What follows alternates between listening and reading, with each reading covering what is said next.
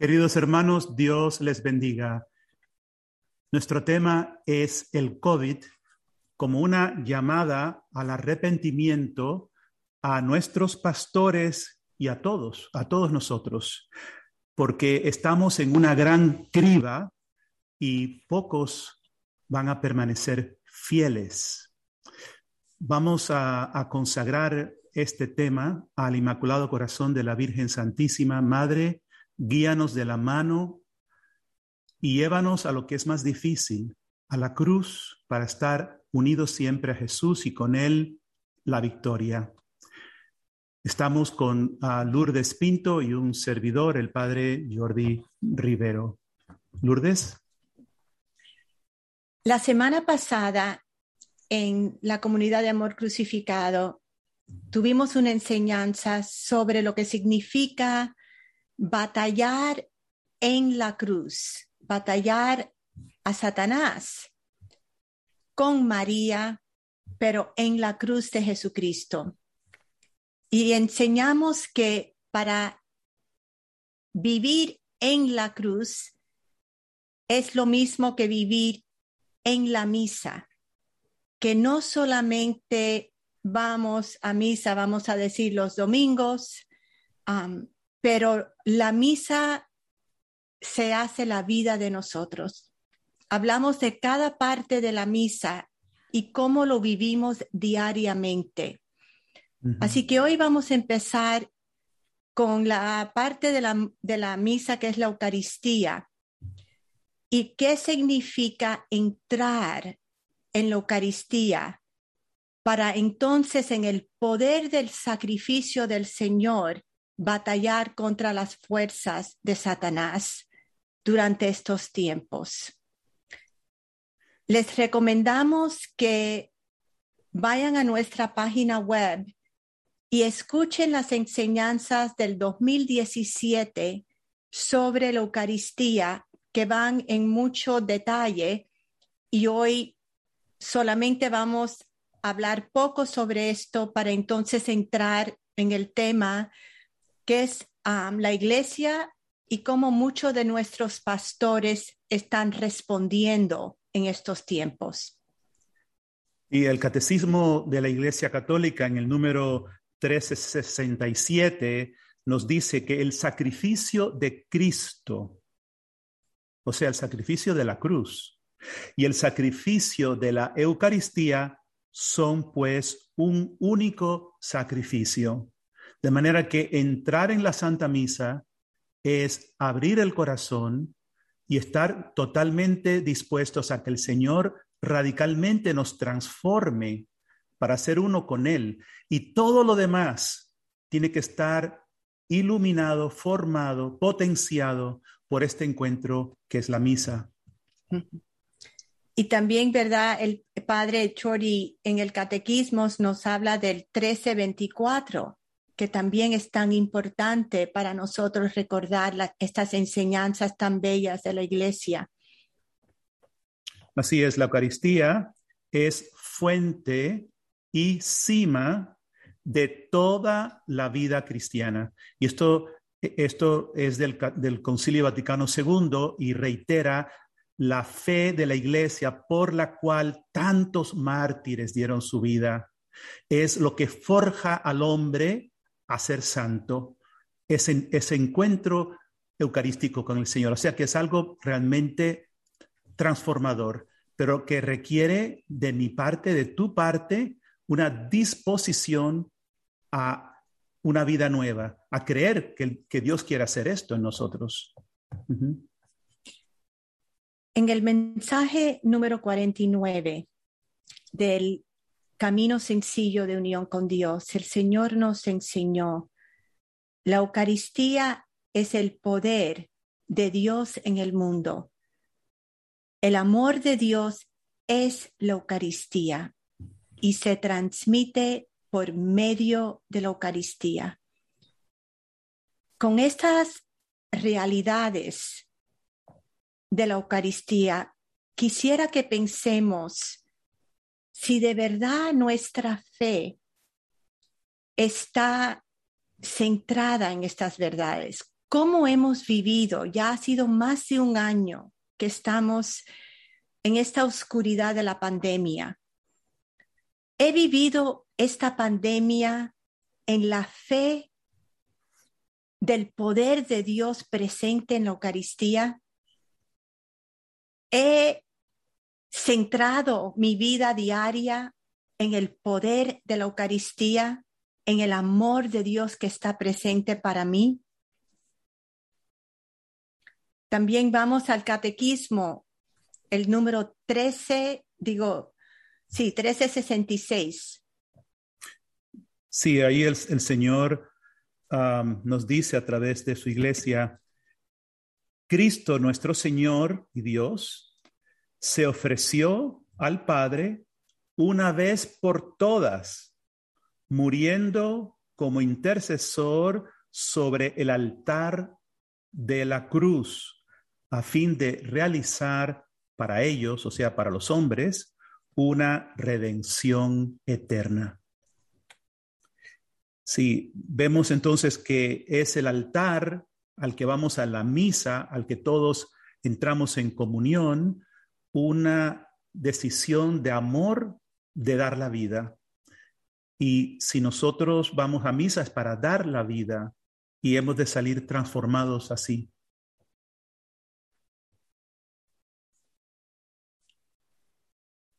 Así que hemos aprendido en la comunidad, hemos aprendido a través del camino sencillo que Dios nos ha dado a la iglesia, cómo entrar en el sacrificio de la misa, cómo vivir eso. Donde quiera que esté nuestra cruz, está nuestro altar de sacrificio. Es allí donde nuestra ofrenda durante la consagración de la misa se hace real. Nuestro sacrificio en carne real, el verdadero dolor de nuestro sufrimiento con el de Cristo.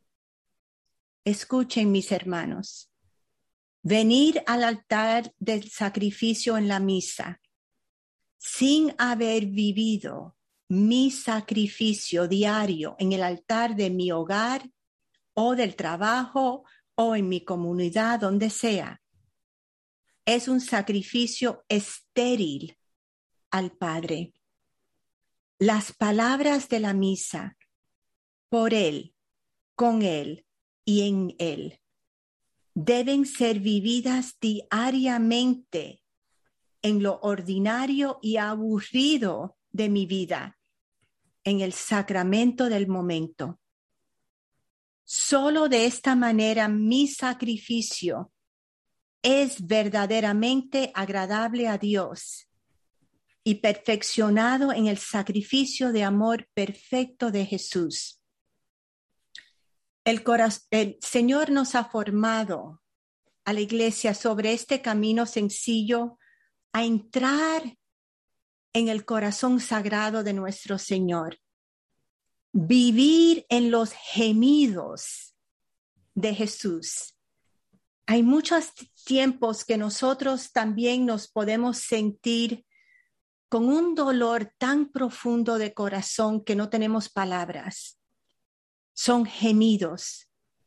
Y el Señor nos ha enseñado cómo unimos nuestras heridas a las de Él, también unimos nuestros gemidos si hemos sido rechazado, abandonado, la soledad, los problemas de relaciones y, y tantos, tantos dolores de corazón.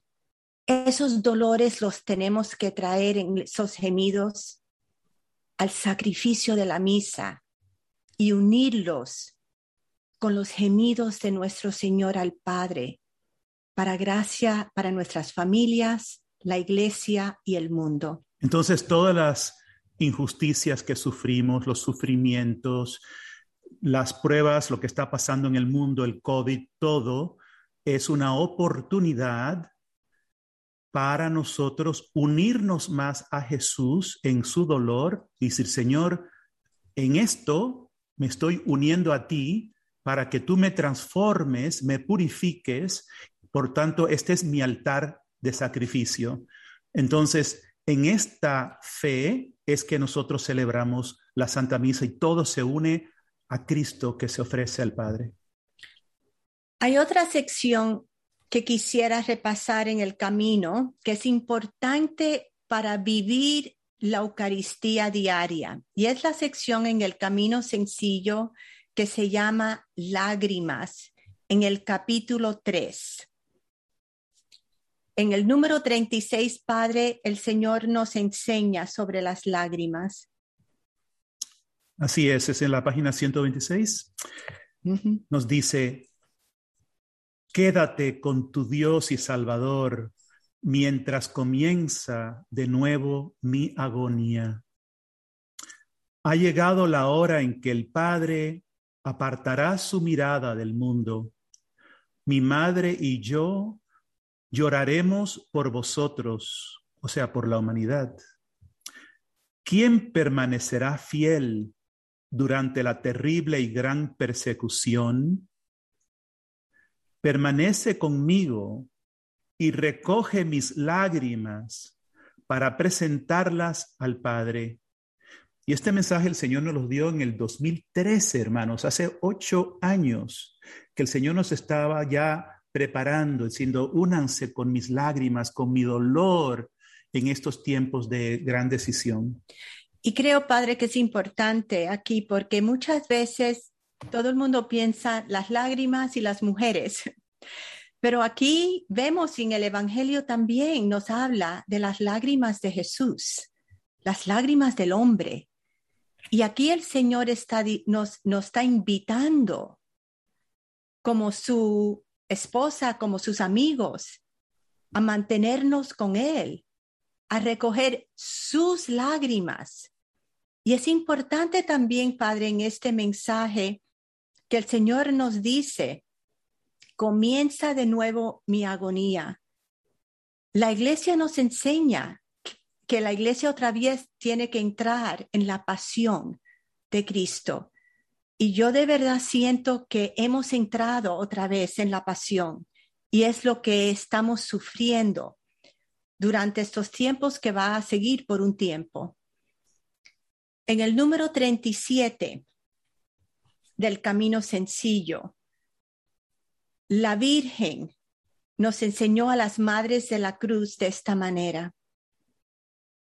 Deseo que recojáis en vuestras manos puras mis lágrimas de sangre y que unáis vuestras lágrimas a las mías y las elevéis al Padre en unión con la sangre de mi Hijo. Por eso, cuando nosotros vamos a misa en nuestra comunidad durante el Padre nuestro, ponemos nuestras manos así. Es un signo exterior de lo que estamos viviendo interiormente en nuestros corazones. Es trayendo a la misa mis lágrimas y uniéndolas a la de las, a, la de las Virgen María, a la pureza de sus lágrimas, en la sangre de Cristo y elevando esa unión de sangre y lágrimas al Padre ¿Y qué le decimos al momento de la consagración en esa cada misa? Padre nuestro, unido con la sangre de tu Hijo y las lágrimas de nosotras con las de María, derrama esta sangre y lágrimas en el mundo, en mi familia, en mi matrimonio, en los, todos los pastores, Limpia, Señor, el mundo, santifica el mundo. Y yo como madre, como mujer, Padre, tú como sacerdote, hombre, unidos en esa participación de las lágrimas y la sangre de Cristo. Esto, mis hermanos, da vida, es una participación íntima, una participación de lágrimas, de sufrimiento en Cristo, para el mundo, para la iglesia. Y esta es la esencia del amor. El amor es comunión. Y cuando el amado sufre, quien ama desea unirse con él en el dolor. Jesús es nuestro amado y está sufriendo por la humanidad y nosotros queremos decirle, aquí estoy Señor, quiero estar contigo, quiero sufrir y luchar esto contigo. Y para acabar la importancia de las lágrimas, iremos al número 38 en la página 127 del Camino Sencillo. Y la última frase de ese mensaje, el Señor dice, hija mía, mi corazón se sigue entristeciendo al ver tanta dureza de corazón dentro de mi iglesia. Deseo que despiertes los corazones de mis hijos con lágrimas y súplicas como solo una madre puede hacerlo el Señor me ha pedido a ser madre a través del poder de mis lágrimas, no solamente para mis hijos, pero también para todos los hijos de Dios, especialmente sus sacerdotes. Y este llamado es importante en lo que he estado leyendo muchas de las cartas que han venido de nuestros obispos Hace poco leí la carta de los obispos de Colombia. Está, padre, muy, el mensaje muy similar al mi propio obispo aquí en los Estados Unidos. Y creo que es, no todos los obispos, pero muchos del mundo están siendo la misma llamada. Y la, la llamada es a pedirnos a todos por amor al prójimo a, vacuna, a, recibir la vacuna, diciéndonos también que es segura y que nosotros también tenemos que ayudar, transmitir confianza en la vacuna um, porque es eficaz. Así que esto ha sido difícil para mí escuchar me ha traído horas alante del Santísimo a orar sobre este mensaje de nuestros obispos. Y hace poco el Señor me dijo esto, prepárate para sufrir conmigo en esta batalla decisiva por la salvación de innumerables almas Mantente firme contra el gran engaño de Satanás. Y aquí es lo que yo veo.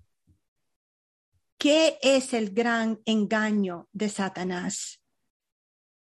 ¿Por qué escuchar este mensaje de nuestros obispos me trae, como se dice, eh, it disturbs my heart? me perturba mi corazón. Lourdes, estás haciendo muy bien con tu español, así que adelante. Déjame explicarles. El Señor a nuestra comunidad desde hace muchos años nos ha dicho, trae a la luz la oscuridad que Satanás quiere mantener oculta. Atrás de, de la vacuna hay una agenda que es muy peligrosa moviendo el mundo entero. Déjame darles un ejemplo. Nosotros aquí, mi familia, tenemos la gracia de Dios de tener un sacerdote que es parte de nuestra comunidad, el padre Ron, de 86 años, que vive con nosotros. Y hace unos días él vino de lo más um, triste, porque uno de sus mejores amigos, un hombre que salió de Polonia durante el comunismo, hace poco tuvo cirugía de cáncer y hace poco empezó su primer tratamiento de quimioterapia. Y después de su primer tratamiento, le, le llamó la clínica y le dijo, no te podemos seguir el tratamiento porque no has sido vacunado. Si no te pones la vacuna, no puedes recibir el tratamiento. ¿Qué es eso? Primero, lo que me vino a la mente es cómo puede ser, porque yo soy mamá. Yo tengo ocho hijos, tengo trece nietos. Cuando yo llevaba a mis hijos a vacunarse, lo primero que preguntaban los médicos es ver que no estaban enfermos. Si uno de mis hijos estaban enfermo o tenían fiebre, no se podían poner la vacuna. ¿Por qué? Porque el sistema de inmunidad está bajo. Así que yo como mamá tenía que esperar que los niños estén fuertes, bien, y entonces ponerle la vacuna. ¿Cómo pueden este pobre hombre decirles eso? Es para enseñarnos que el gobierno no está, hay otra agenda, no está preocupado por nuestra salud. Hay algo más grande moviendo este tema. y este caso que has mencionado no es único. Eso está ocurriendo también uh, por todos los hospitales. O sea, yo conozco un caso que una señora, su esposo, está en el hospital y tiene COVID. Y los, el hospital le dijo que no, había nada más que podían hacer por ella. Entonces ella buscó un médico que le prescribió eh, que es una medicina que se usa para, para evitar o para aminorar el, el efecto del COVID. Y el hospital se negó a dársela. Ella tuvo que poner una demanda judicial porque lo único que quieren es vacunar cuando realmente hay innumerables médicos que han probado que hay otras alternativas, pero no se quiere hablar de eso. Y esto es muy cuestionable. Por lo tanto, estamos todos de acuerdo que debemos de actuar con caridad y buscar el bien común, pero realmente buscar el bien común, no lo que el gobierno nos quiere imponer como bien común, que muchas veces no lo es. Todos los días, si leemos la noticia, vemos cosas nuevas. Por ejemplo, padre, lenos la noticia en el Epic News de esta semana.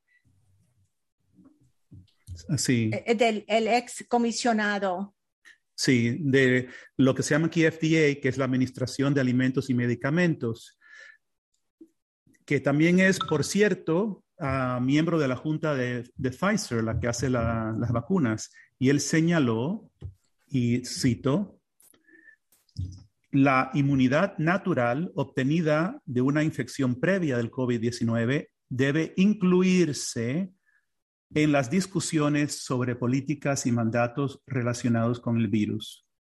Y él dice esto porque no se está haciendo.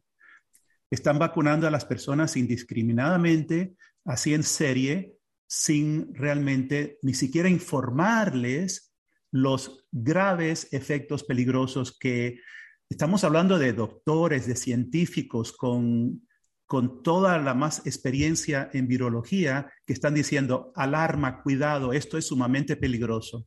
Entonces, si tienes médicos que dicen una cosa y otros médicos que dicen lo opuesto, solamente el paciente puede libremente decidir, ¿verdad? A qué científico y a qué médico quiere escoger. Eso no se puede imponer.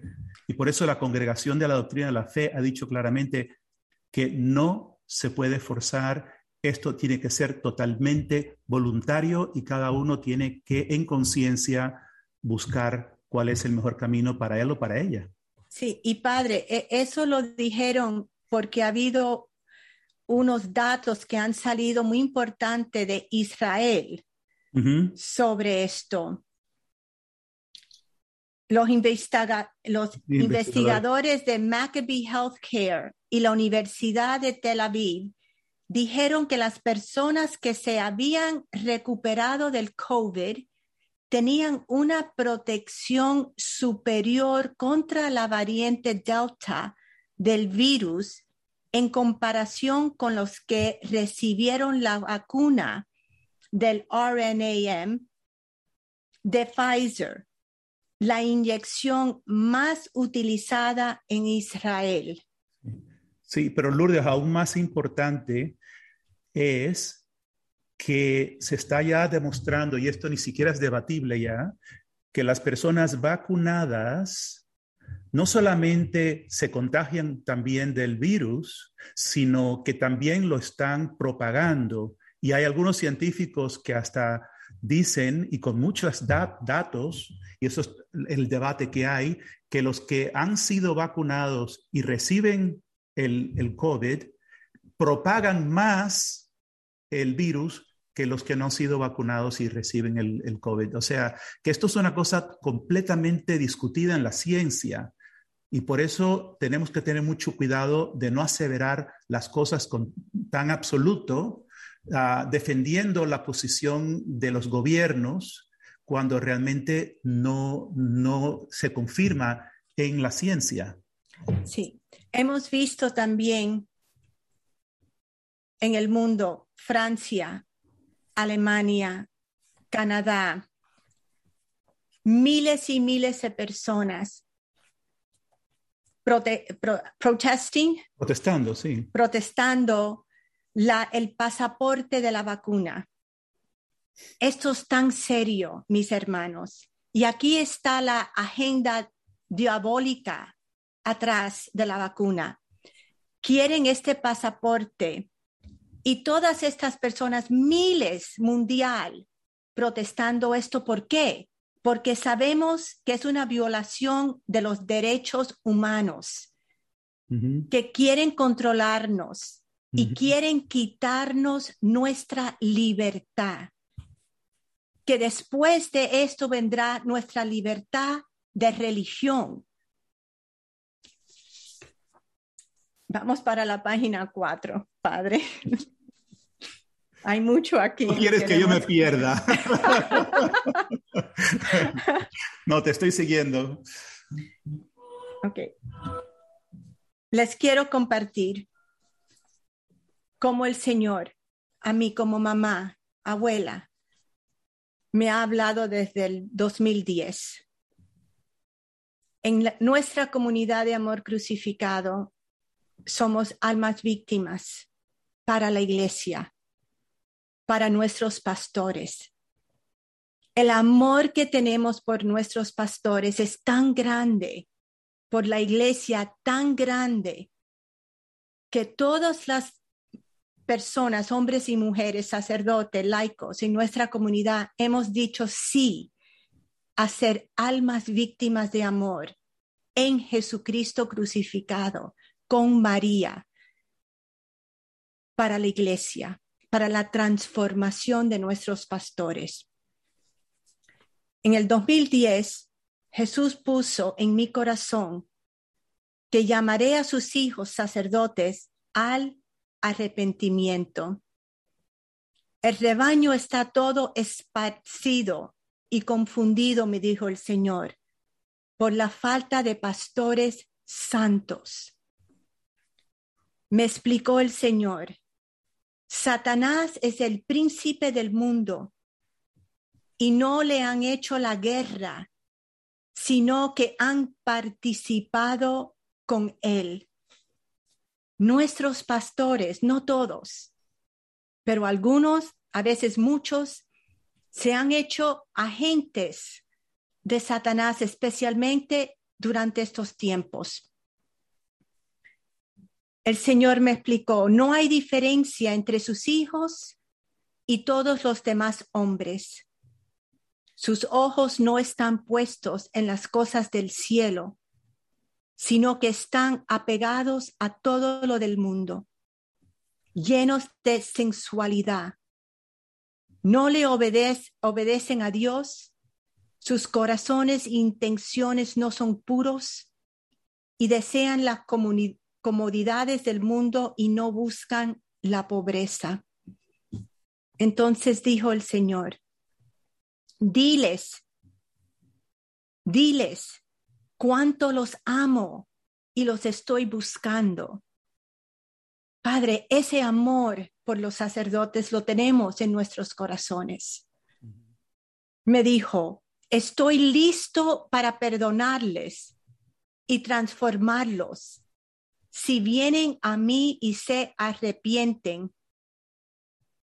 El tiempo es corto. Cada uno tendrá que presentarse ante mi Padre para ser juzgado. Y cuando se les muestren todas mis ovejas que se han extraviado, no vivirán. Palabras tan fuertes.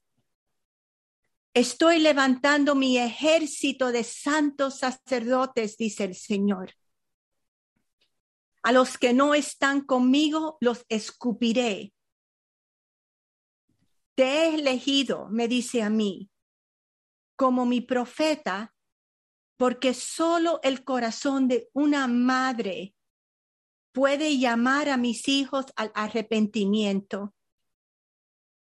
Debes implorar, implorarles y suplicarles como una madre a su hijo. Cada vez, Padre, que leo estas palabras, lloro lágrimas. Soy mamá. ¿Cómo? ¿Qué hago con mis hijos? He tenido hijos, tengo hijos que han entrado en cierta oscuridad, que no están caminando el camino de Dios. Como mamá, ¿qué hago? ¿Les digo que está bien? Claro que no. Les hablo la verdad, pero los amo con toda corazón. ¿Me escuchan? Muchas veces, la mayoría de la vez, no me escuchan. ¿Y qué hago como mamá? ¿Qué hago como abuela? Voy a todas mis misas diariamente. Y como les, les dije, uno mis lágrimas, mis dolores al del sacrificio de Jesús. Y le digo al Señor, derrama mi vida en ti para la transformación y la conversión de mis hijos. Y el Señor me dice, Lourdes, así quiero que vivas para mis sacerdotes. Así que no estoy hablando estas palabras de crítica, mis sacerdotes, mis padres, las estoy hablando como Dios me ha pedido como madre, con mis lágrimas, con mi amor que tengo por ustedes, como lo tengo por mis hijos. Pero el Señor quiere el arrepentimiento de nuestros sacerdotes, de nuestros obispos, de nuestro Papa, unidos a nuestro arrepentimiento. Si me haces pensar, Lourdes, con tu sentimiento y tu dolor, eh, nuestra, esta gran doctora de la iglesia, ¿no? Eh, Santa Catalina de Siena, que en un momento crítico en la iglesia, con el amor y el respeto tan grande hacia el Santo Padre, le dice y le implora que se regrese, que vuelva a, Roma, porque el papado estaba viviendo en Aviñón por muchos años y ella pudo distinguir lo que es un tema de, moral, de fe, o lo que es una, una, realidad de que está equivocado en algo que se tiene que corregir. Y ella como mujer de Dios tuvo esa fortaleza, es decir, te imploro, te pido que recapacites en esto, ¿no? y es el dolor y el amor que, le hemos, hemos de tener unos por otros, ¿verdad? Sí. Y ahora vamos, Padre, si quieres leer lo, que ha dicho el Papa Benedicto XVI, que también está en el camino sencillo. Vemos como el mal quiere dominar en el mundo y que es necesario entrar en lucha contra el mal Vemos cómo lo hace de tantos modos cruentos, con distintas formas de violencia, pero también enmascarado como el bien, destruyendo así las bases morales de la sociedad. Y he de decir que esa forma de actuar es la favorita del demonio, o sea, es disfrazarse de ángel de luz, hacer pensar de que nos está trayendo un bien, que si actuamos con él estamos mejorando las cosas, que es por, por amor y en realidad puede ser un engaño. Muchas personas lo hacen pensando que están haciendo lo correcto. Entonces tenemos que tener mucho cuidado de ver el trasfondo de los mensajes. Vamos a Mateo 23, 27. No, uh, lee un poco, padre, porque creo que el mensaje de Jeremías es muy importante, porque es tan bello cuando conocemos, padre, las escrituras, la Biblia. ¿Y qué es lo que estamos viendo? Que la historia se repite. Uh -huh. La historia se repite. La historia de la salvación de la humanidad se sigue repitiendo. Nosotros como humanos caídos, rotos, seguimos quitando nuestra mirada de Dios y la ponemos en lo del mundo en las, y entramos en nuestras pasiones. ¿Y qué es lo que vemos a través de la historia de salvación? Como Dios usa cosas como pandemias para traer las personas otra vez al arrepentimiento, sus hijos, para mirarlo a Él. Y vemos la misericordia, la paciencia, lo que, la fidelidad de Dios. Mm. Y aquí por eso vemos otra vez como Jeremías, Dios le habla a Jeremías sobre los corazones. Y siempre necesitamos en toda generación profetas y los profetas de Dios hablan lo que es difícil de escuchar, lo que no nos gusta escuchar. Si tenemos que saber discernir, ¿verdad? ¿Cuáles son los verdaderos profetas que nos retan a entrar otra vez por el camino estrecho? Dice Jeremías, hablando de incircuncisos de corazón. Dice, llegarán los días, es, eh, Jeremías 9, 24 Llegarán los días, oráculo del Señor, en que yo castigaré a todo circunciso que es un incircunciso. A Egipto, a Judá, a Edom, a los amonitas, etc. Porque todas las naciones son incircuncisas y toda la casa de Israel es incircuncisa de corazón. eh, noten el contraste. Todas las naciones son, son incircuncisas, pero está diciendo Israel es incircuncisa también. ¿Cómo puede ser? Los judíos están circuncidados, pero Jeremías dice, pero son incircuncisos de corazón. Así que todos son eh, eh, incircuncisos.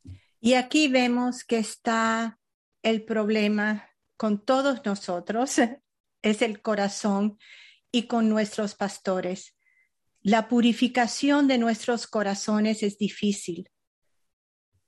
Es dejar que esa piel que está apegada a nuestros corazones de nuestros deseos, de nuestro ego, de nuestras expectativas, sea quitado por Dios.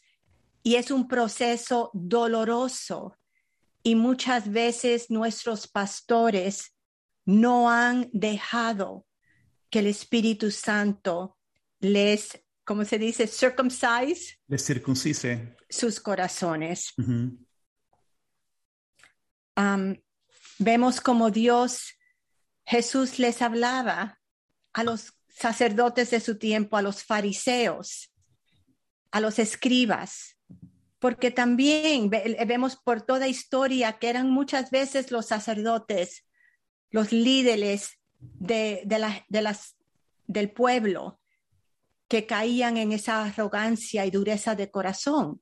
Así que en Mateo 23, Padre, vemos palabras muy fuertes de Ay Jesús. de ustedes, escribas y fariseos hipócritas que parecen sepulcros blanqueados, hermosos por fuera, pero por dentro llenos de huesos de muertos y de podredumbre. Palabras fuertes, pero viene otra vez el llamado del Señor que estamos viviendo, la purificación del mundo y la purificación de la iglesia que se tiene que ser, se tiene que traer. Y Lourdes, yo creo que es importante reiterar que Dios no cancela las vocaciones por el hecho de que nos hayamos dejado arrastrar por la lógica del mundo y hayamos dicho cosas que, que son realmente del mundo, sino que el Señor lo que está llamando es a la conversión para restaurar nuestra auténtica vocación, sea sacerdote, sea obispo, sea ama de casa. tenemos que respetar la vocación que Dios dio, amamos y respetamos a nuestros pastores y hay muchos de ellos que están dando su vida eh, generosamente, o sea que es cuestión aquí no de de condenar a los pastores, tenemos que amarlos. Si no los amamos y respetamos, uh, no podemos tampoco ayudarles hablando la verdad. Y así es, es importante porque en nuestra comunidad vivimos en el centro de la barca de Pedro y de aquí no nos vamos para la derecha o para la izquierda, nos mantenemos firmes en la barca de Pedro con nuestro Papa Francisco, pero también viendo lo que no está bien, sufriendo y dándonos como almas víctimas para la iglesia. Estamos dispuestos de dar nuestras vidas para la, la iglesia, el cuerpo de Cristo. Vamos entonces a una profecía que nos dio el Cardinal Ratzinger antes que fue Papa Benedicto XVI. Sí, él habla sobre que la iglesia se va a reducir y va a quedar un pequeño resto. Y dice, el proceso será largo y laborioso, al igual que también fue muy largo el camino que llevó de los falsos progresismos en vísperas de la Revolución Francesa cuando también entre los obispos estaba de moda ridiculizar los dogmas y tal vez incluso dar a entender que ni siquiera la existencia de Dios era en modo alguno segura. Pero tras la prueba de estas divisiones surgirá de una iglesia interiorizada y simplificada, una nueva iglesia llena del Evangelio. Y es, esa es la belleza porque en todo esto que estamos viviendo en el mundo ahora, Dios está presente y está levantando sus santos, está levantando hombres y mujeres que se han transformado más y más en Él, de amor. En el 2021, hace poco, el Señor dijo esto, es sobre la gran criba ha comenzado. Dice, estate atenta al Dios que te ama y te guía a través de esta tempestad. Mi pequeña, anima a mi pequeña semilla de mostaza a entrar en un gran silencio y quietud de corazón con María para que yo pueda guiar todas mis almas. Este es un llamado más que nunca a la oración, al silencio, a la unión con nuestra Madre, que es la que aplasta la cabeza de Satanás. El Señor sigue. Muchos se, se perderán porque no confiaron en mí y volvieron su mirada hacia el engaño de Satanás que habla a través de los poderosos de este mundo. Palabras muy importantes, mis hermanos, para hoy. ¿A quién estamos escuchando? Darles un ejemplo. Nuestros obispos nos están diciendo, escuchen a los gobiernos, Pero tenemos un problema, que hay una agenda para quitarnos nuestra libertad a través de, de todo esto. Y hay doctores, científicos, que han perdido todo, sus carreras, su reputación. Por ejemplo, el médico, el doctor Zelenko, un doctor judío, él fue el escogido por el, el presidente Trump de los Estados Unidos cuando el presidente cogió COVID. Imagínate la categoría de este, de este doctor para que lo, lo escojan un presidente. Y ahora este doctor, porque ha hablado de peligros con la vacuna y lo que él está viendo, y él ha, ha- ¿cómo se dice? Ha tenido más de seis mil pacientes de COVID que ha tratado. Él ha sido silenciado, censored Ujú. en casi todo. Y no solamente um, censored, ¿cómo se dice? Censurado. Censurado. censurado, pero también tiene amenazas de muerte. Ujú. Imagínense qué está pasando aquí. Pero no es él solo, todo aquel, no importa cuánta experiencia seas un doctor en virología, si tú no sigues la línea oficial de los gobiernos, te silencian, te persiguen, te amenazan a quitarte el, del trabajo, te quitan eh, tu posibilidad de trabajar en muchas universidades. O sea, realmente no se está siguiendo la ciencia porque la ciencia requiere que haya discusión entre los expertos. Si uno objeta a lo que dice el otro, tiene que haber un diálogo, tiene que haber comunicación. Eso no existe porque hay una dictadura mediática ya establecida que está muy clara, ¿no?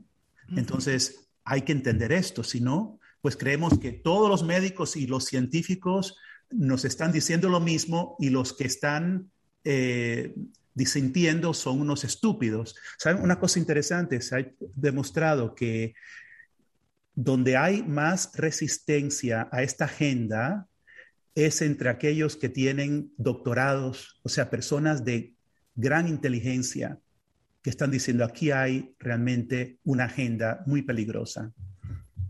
Sí. Y el Señor sigue diciendo, el tiempo de la gran criba ha comenzado. No temas, porque yo estoy contigo, guiándote, pero todos sufrirán mucho. Mis hermanos, estamos dispuestos a sufrir, porque vamos a sufrir todos, ya hemos estado sufriendo, pero les invito a sufrir en Cristo, con Cristo, unido a Cristo. El Señor dice, pocos permanecerán fieles en el tiempo de la gran criba, pero con mis pocos estableceré mi reino en la tierra. Qué belleza. Y así también vemos, Padre, en la historia de la salvación, que Dios es Dios. Y con los poquitos, las mamás, los papás, los insignificantes, Él hace su poder. Con los David, con el, el, el Gideón, Gideón, con los pocos, Dios hace. Así que tenemos que tener mucha, mucha confianza, mucho amor, mucha alegría, porque esta batalla ya Dios la ha ganado y está invitando a sus poquitos que se unen con Él. Vamos entonces ahora a enfocarnos, porque creo que no es tanto lo que los, nuestros pastores han dicho que me trae um, una inquietud y dolor a mi corazón, pero es lo que no han dicho. Y para esto también tenemos que volver a la Biblia, tenemos que volver a la historia de la salvación. ¿Y qué aprendemos en el libro de números de Moisés? Algo muy importante para estos tiempos. Padre, Números- no los lees. números- Números 21 del 4 en adelante. Los israelitas partieron del monte Or por el camino del mar Rojo. para bordear el territorio de Edom. Pero en el camino el pueblo perdió la paciencia y comenzó a hablar contra Dios y contra Moisés. ¿Por qué nos hicieron salir de Egipto para hacernos morir en el desierto? Aquí no hay pan ni agua y ya estamos hartos de esta comida miserable. Entonces el Señor envió contra el pueblo unas serpientes venenosas que mordieron a la gente y así murieron muchos israelitas. El pueblo acudió a Moisés y le dijo, hemos pecado, hablando contra el Señor y contra ti. Intercede delante del Señor para que aleje de nosotros esas serpientes.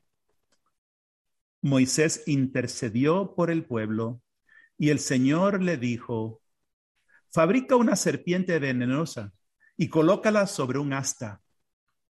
Y todo el que haya sido mordido al mirarla quedará curado. Moisés hizo la serpiente de bronce y la puso sobre un asta. Y cuando alguien era mordido por una serpiente, miraba hacia la serpiente de bronce y quedaba curado. Qué belleza, como nos tenemos que acordar hoy de esto. Esta escena de Moisés prefigura a Jesús siendo levantado sobre el madero de la cruz. Los sacerdotes y cada uno de nosotros debemos mirar al crucificado para estar protegidos. Sin embargo, nuestros pastores, no todos, algunos, han levantado la vacuna en el asta y están proclamando la vacuna como nuestra salvación. Ellos fueron los primeros en cerrar nuestras iglesias y mantenernos alejados de la Eucaristía cuando todo esto empezó, que es la fuente y la cumbre de nuestras vidas. Lo contrario a lo que hizo San Carlos Borromeo, que padre ya ha hablado sobre eso. Durante la pandemia grande, ¿qué hizo este obispo? Abrió las iglesias, sacó el Santísimo, procesiones con el Santísimo, el centro, él le recordaba al pueblo, miren a Jesús crucificado, reciban la Eucaristía, que es el poder y el amor de Dios con nosotros. Ese tiene que ser el mensaje de la iglesia, la cruz y la Eucaristía para estos tiempos.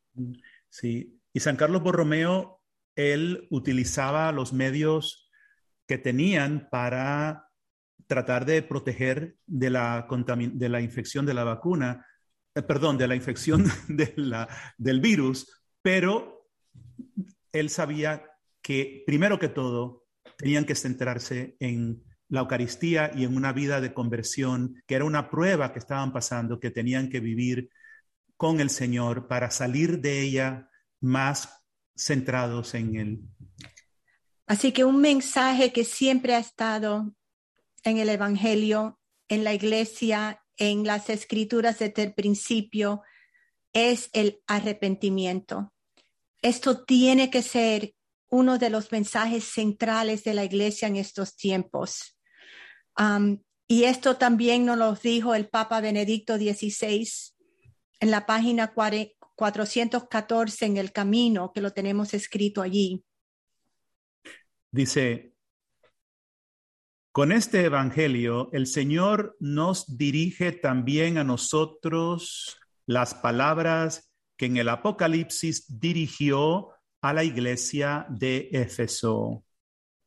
Arrepiéntete, si no, iré donde ti y cambiaré de su lugar tu candelabro, tu, tu sí, tu candelabro. También a nosotros nos puede quitar la luz. Por eso debemos dejar que resuene en toda su seriedad en nuestras almas esa amonestación. En el 2011, después de haber leído Jeremías 6, el Señor dijo, el tiempo está cerca, pero el mundo duerme. Mis hijos escogidos fueron llamados a pastorear a mi pueblo a un lugar seguro. Duermen en el pecado de su pereza y arrogancia. Hija mía, el camino hacia una nueva vida es muy estrecho. Es el madero de mi cruz. Deseo que tú y el Padre Jory adviertan a mi pueblo, especialmente a mis hijos, de la destrucción que se avecina. Que se avecina y los llaméis a despertar mediante el arrepentimiento de sus muchos pecados. Llámalos a ser mis víctimas del amor. Llámalos al martirio por amor a mí. Llámalos a la santidad. Hija mía, pocos escucharán, pero tú estás llamada a ser mi voz en este desierto. En el 2010 también, después de leer Jeremías, el Señor habla preparándonos para estos tiempos, preparando la comunidad de amor crucificado y muchas almas al por el mundo de abrazar el llamado a ser almas víctimas para estos tiempos, para la gran batalla y especialmente para la transformación de la iglesia. El Señor dijo, dile a mis sacerdotes que me han vuelto la espalda Quiero que sus rostros se vuelvan hacia mi amor crucificado, igual que Jeremías desde hace tiempo. Levanta la cruz, que sean los primeros mis pastores, que me miren a mí. Al contemplarme a mí, deben verse a sí mismo en mí. Quiero que el amor de ellos sea crucificado como el mío. No predican con el poder de mi palabra porque sus corazones no están transformados, ni sus corazones buscan transformación en mí por medio del poder del Espíritu Santo. Si no transforman sus vidas en mí, los escupiré de mi boca. Tendrán que dar cuenta de cada alma que se haya perdido por su falta de posterior ante el Padre. Diles que estoy levantando mi ejército de santos sacerdotes. Qué belleza que sí tenemos santos sacerdotes. Y entonces dice, hombres con fortaleza, hombres valientes, hombres santos, hombres dispuestos a dar su vida por su Dios. Son estos santos sacerdotes los que serán mi luz durante el tiempo de gran oscuridad que se acerca y está en el horizonte. Padre, creo que es tiempo de acabar. Así que vamos a acabar con, con, unas palabras importantes para Colombia que el Señor dio a nuestra comunidad cuando estábamos en Bogotá en el 2014. Y estas palabras siento, Padre, que no son solamente para, para Colombia, pero para todos nosotros. Es el llamado durante estos tiempos al arrepentimiento, a venir a los pies de la cruz, a mirar al crucificado y a entrar más y más en el poder de la Eucaristía. Sí, noten que esto fue hace siete años y la Eucaristía también significa unidad en el corazón de la iglesia, junto con nuestros pastores, a los cuales debemos de amar y obedecer en todo lo que sea doctrina y moral, siempre unidos, ¿verdad? Esto es lo que nos dijo el Señor en ese, hace siete años. Mi pueblo me ha abandonado con los ídolos del adulterio el ocultismo, la lujuria y las impurezas de todo tipo. Dios en su infinita misericordia está otorgando al pueblo de Colombia una cierta cantidad de tiempo para arrepentirse. Necesitan volver la mirada hacia mi amor crucificado. El Espíritu Santo, por la fuerza de mi amor crucificado, les concederá el don del autoconocimiento para ver con nuevos ojos las tinieblas en ellos. Luego, cuando se arrepientan, vendré y los levantaré de la fosa del infierno. Dios usará la gracia de mis almas víctimas para llevar a muchos a este arrepentimiento de corazón, de mente y alma. Amor crucificado va ahora a entrar en Colombia con la fuerza del Espíritu Santo para ayudar a levantar a mis víctimas de amor, porque la gran batalla ha comenzado. Yo me acuerdo en ese momento, estas palabras eran sorprendentes porque nadie se podía imaginar eh, en qué, eh, eh, qué real todo esto se iba a ir cumpliendo. Y por último, en el, en el 2011, hace 10 años, hija mía desea ser solo mi vasija insignificante.